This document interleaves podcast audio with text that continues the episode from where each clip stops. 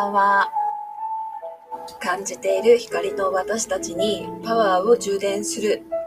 目覚めとつながりの自由で美しい世界の始まりライブへようこそ。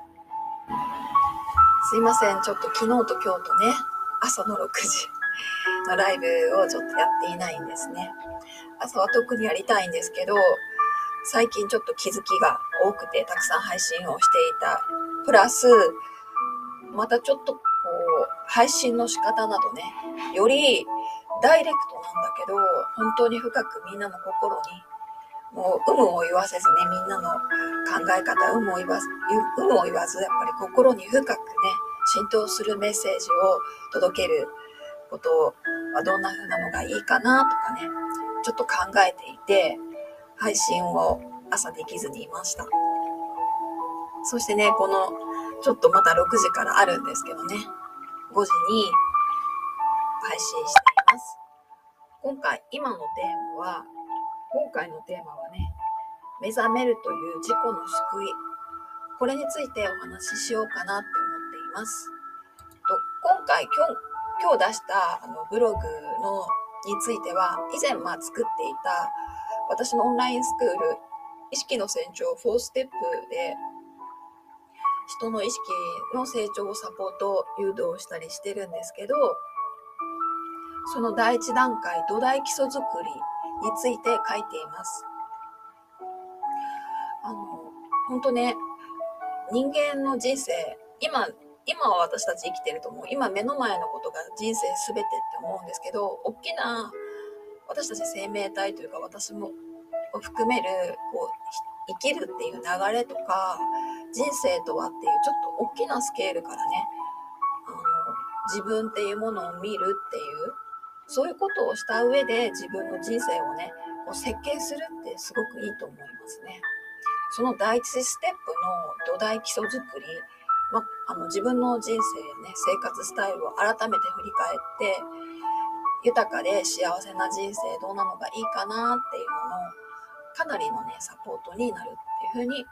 ます。あと、まあ、見てもらったらいいと思うんですけど、まあ、人間っていうのはね、まあ、動物とか植物もそうだと思うんですけど、まあ、常にいろんな問題がね起こってきて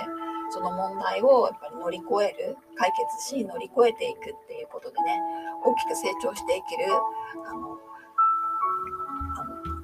なんだろう、たあの生き物だっていうふうに思う反面、やっぱり問題がね、あまりにも深刻で、驚くような、こう、内容だったりね、することもあるんですよね。例えば今日ニュースで見たすごい衝撃の事件が、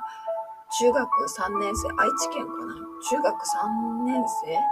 生の生徒、まだ義務教育ですよね、中3。が同じ同級生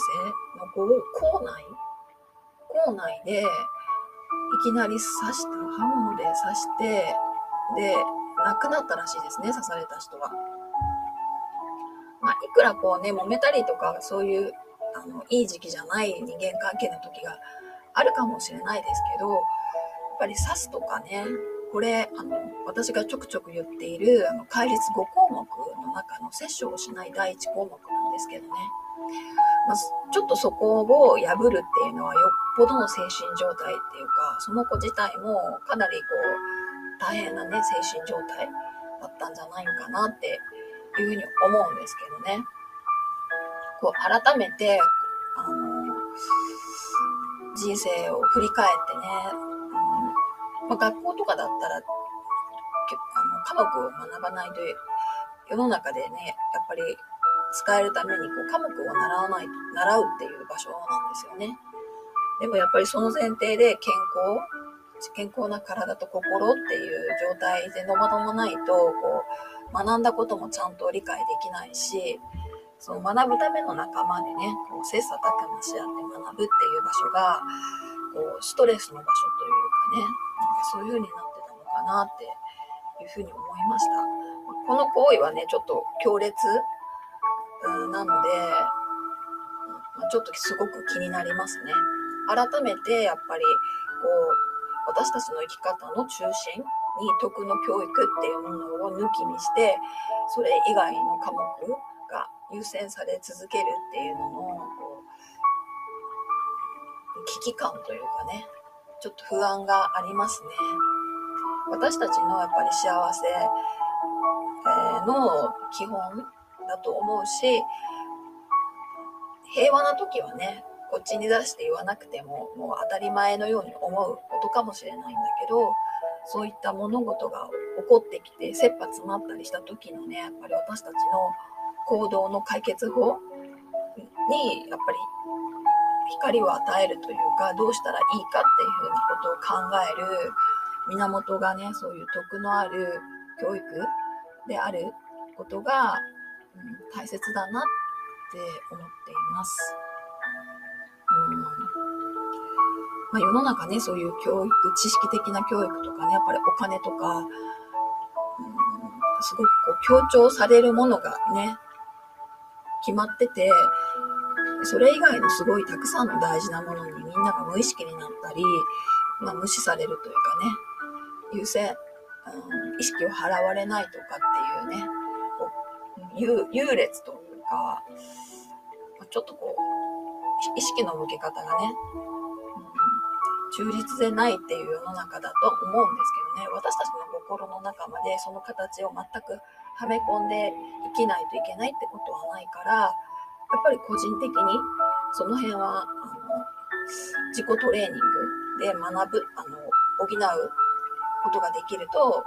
いいんじゃないかなって思います。この私が発信しているラジオなんかもね、生ライブなんでね、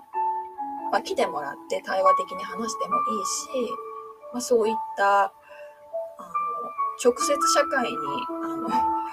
すぐどうのこうのっていうわけじゃないんですけど、まあ、みんなの心の中のね本質的なやっぱり栄養エネルギーにぱりなるといいなっていうふうに思って話しています。また、それをすごく深く心で感じてもらって、自分なりにやっぱり気づきを深めていくっていう風な流れやトレーニングに行けるっていう人がたくさん来るっていうのは私にと私にとってはというか社会にとってとても私としては有益な人材だなというふうに思っています。今回は目覚めるという、まあ、自己の救いなんですけど、まあ、例えば今日であればその中学3回、3年生の子が、こう、今自分がやろうとしていることがどういうことでどういうふうな結果を生み、自分自身がそれをすることによってね、どうなるかっていう、あまり広いビジョンとかも持てない、目の前の何かの感情、多分自分の感情か何かがすごく大きくなりすぎていたのかなっていうふうに思うんですよね。まあ、これはすごいあの一つの極端な例なんですけど私たちやっぱり生きていると何か自分の特に感情的なことってすごくこう大きく結構パワフルなんでね自分のやっぱり考えにとらわれることによって視野が狭くなったりこう誤った行動をねやっぱり取ってしまってまあ、犯罪までいかないとね、ついついそれを繰り返してしまうっていうね。まあ、それが何年とか何十年とかにね、なっている人もいるかなと思います。それが、あの、積み、積もり積もって、まあ、結果が自分や、こう、自分の身近な人に戻って、帰ってきたりするんですけど、ちょっとした気づいてないところからね、積もり積もって、こう、大きくなってね、体調が悪くなったり、うんまあ、何かしらこう問題になったりっていうことがあるかなって思います。なので、今ちょっと、ちょっとした気づき、それがすごい大きな、あの、大きなものにね、あの、すぐ外側であ現れるかどうかはわからないんだけど、自分の心の中のその、ちょっとした気づきってすごく大きく、大きいんですよね。あと、気づいてないっていう状態積み重ねっていうのは悪い習慣になってしまうんで、気づいていくっていうことで私たちのこう、思い込みですか、うん、思い込みっていうのが、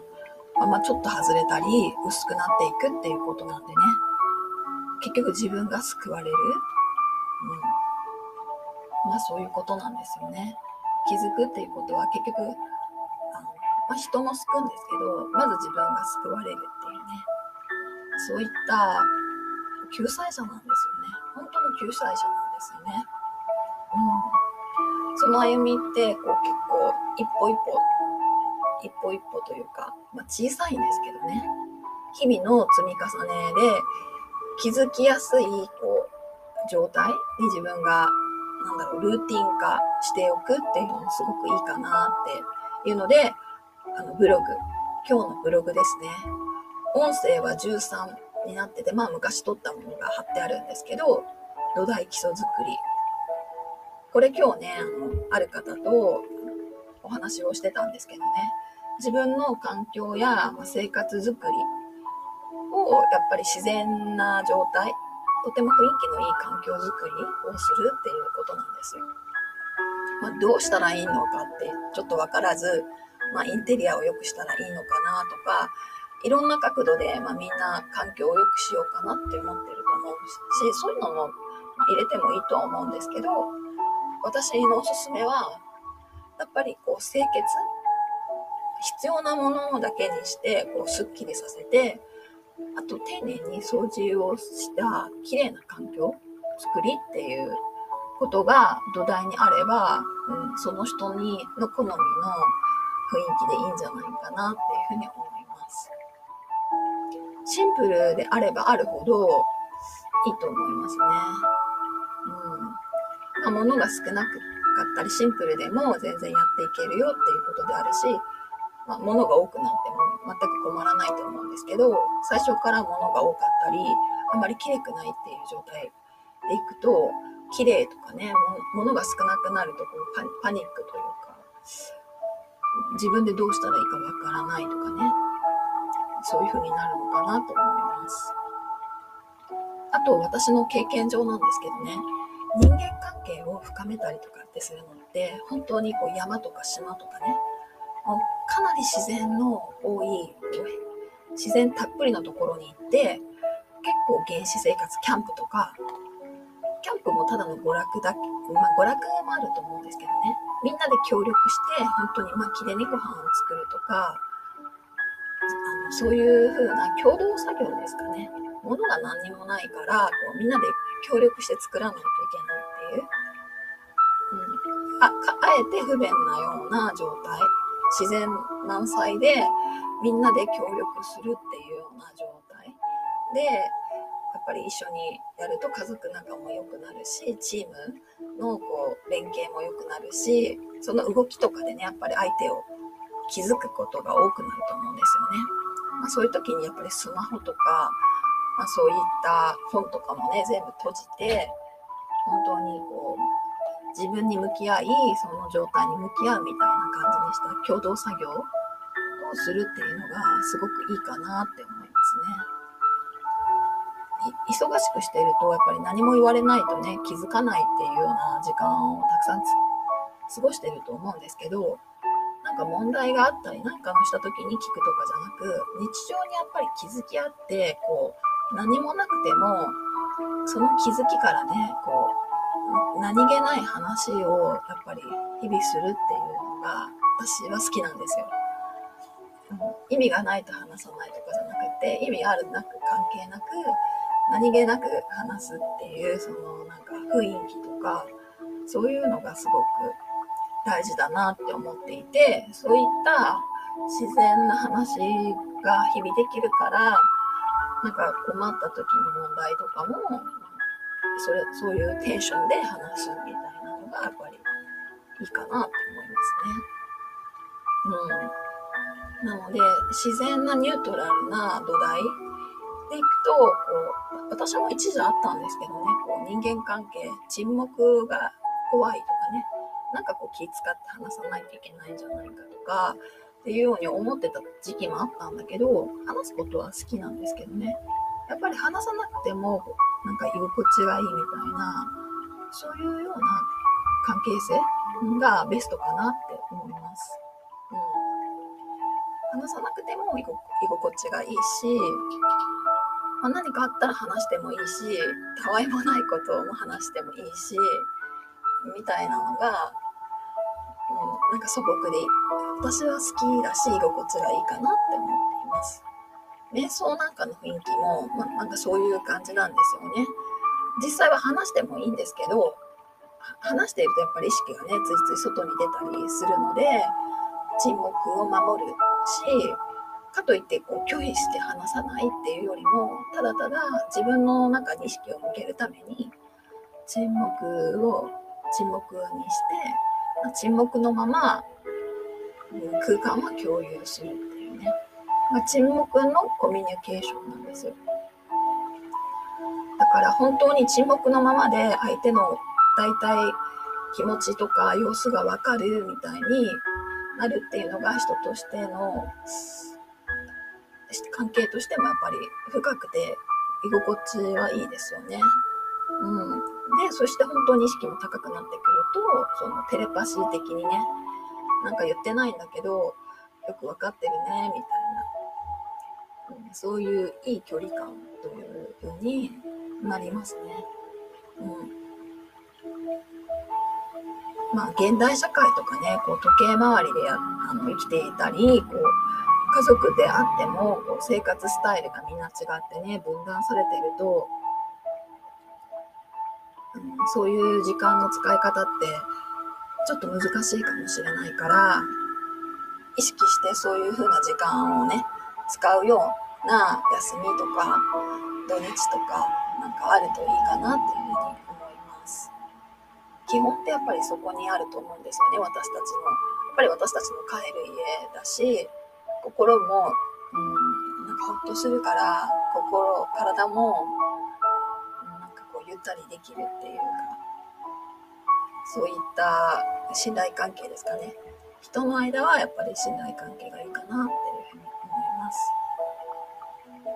生活は生活はやっぱり、基本的な生活習慣が、まあ、時間だからっていうよりもあの自然の流れと共に行きたいなっていうような感じで設定するとすごくいいかなと思います。ね。から体もやっぱりこうちょうどいい時間に寝るようにするとかその自分の心身の状態が一番いいようになるようなリズムを崩さないようにするっていうような日常生活にしておくと何かあった時にすごい早く異常に気づきやすいと思いますね。うん。まあもしこう街の中のマンションと、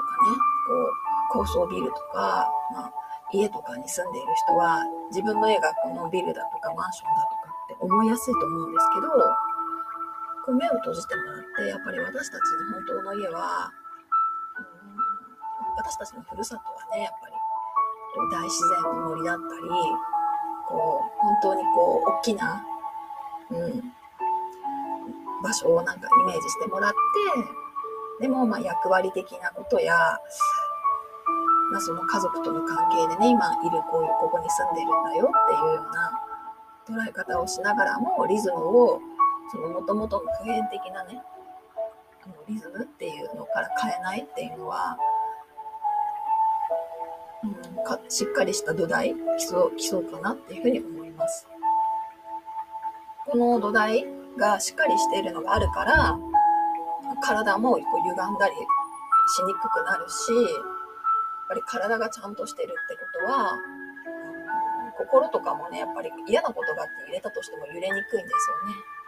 土台がずれているとやっぱりこう戻るところがねずれるっていう感じなんでなんかあるとものすごく揺れて揺れて揺れてみたいなちょっとしたことにもすごく大きく逆に反応が、うん、大きい人みたいな感じで揺れて疲れるんじゃないかっていうふうに思うんですよね。物事がね起こるっていうことは、まあ、人生変化なんであの一定に抑えるってことはできないと思うんですけどいろいろなことがやってきてくる中で自分の反応っていうのをあのリアクションですか反応薄いのがいいっていうわけじゃないんですけどね。やっぱり落ち着いて、うん、適切な判断ができるような、うん、なんだろう。クリアな自分みたいな。そういった形のやっぱり土台をしっかり作れているかっていうチェックするのにぜひ、あの、このね、ブログですね、私の今日のブログになってるんですけど、ノートとアメブロでやってるのでね、見てもらえたらっていうふうに思います。で、日々、この SNS や、特に最近ね、音声、そう、YouTube ライブも同時に流してるんですけど、まあ、音声なんかの方が聞いてわかりやすいかなと思って、特に力を入れてやっています。聞いてもらいながら、あ、そうだなってやっぱり思うこと？いや、ちょっとここ分かりにくかったなとか、うん、これは疑問だなっていうふうに思うことがあったら、うん、ぜひ、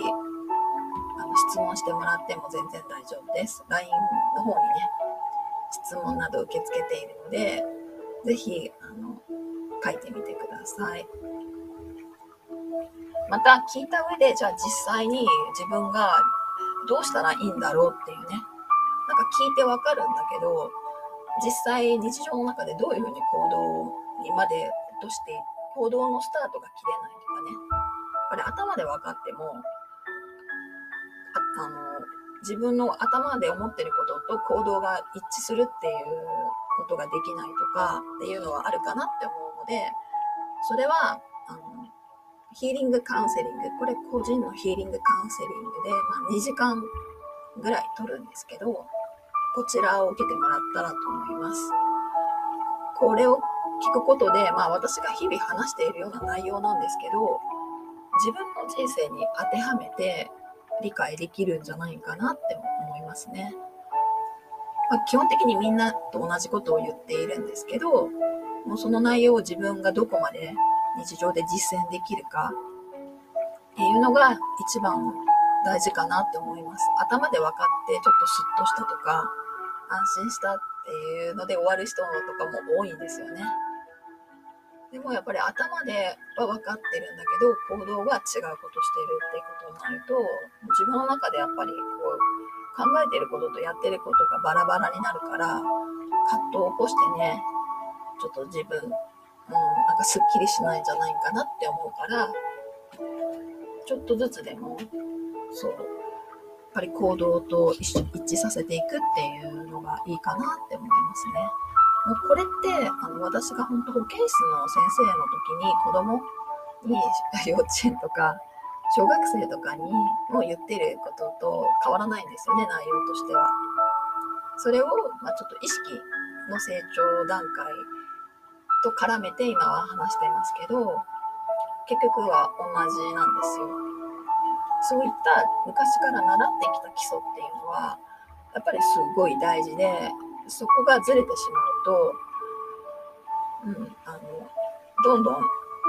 成長ステップは進んではいると思うんですけどね、土台からずれて、こう、隙間が出てね、うん、なんかこう、崩れてしまうんじゃないかなって思いますね。うん、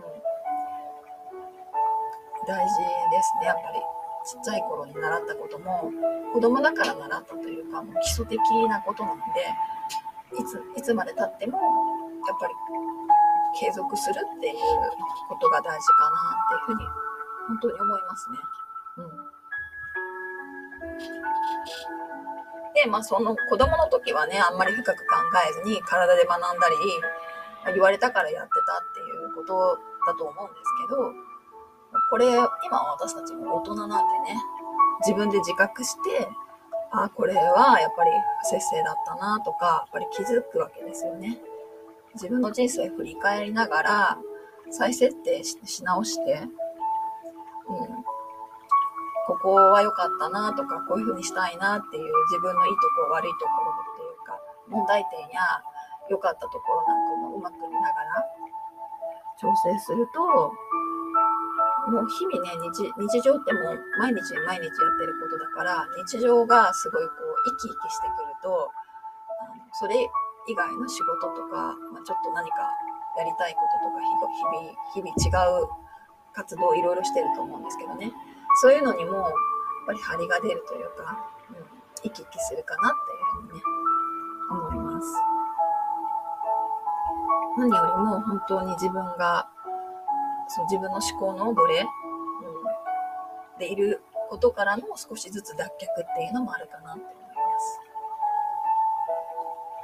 ちょっとだけこう大きな視点から言うと私たちが考えていることと心から望んでいることっていうのが結構逆だったりするんですよね。うん、だから頭で考えていることと真実っていうのが逆っていうことが結構多いんでお逆にもかかわらず私たちはこう思考の奴隷になってこの思考のまま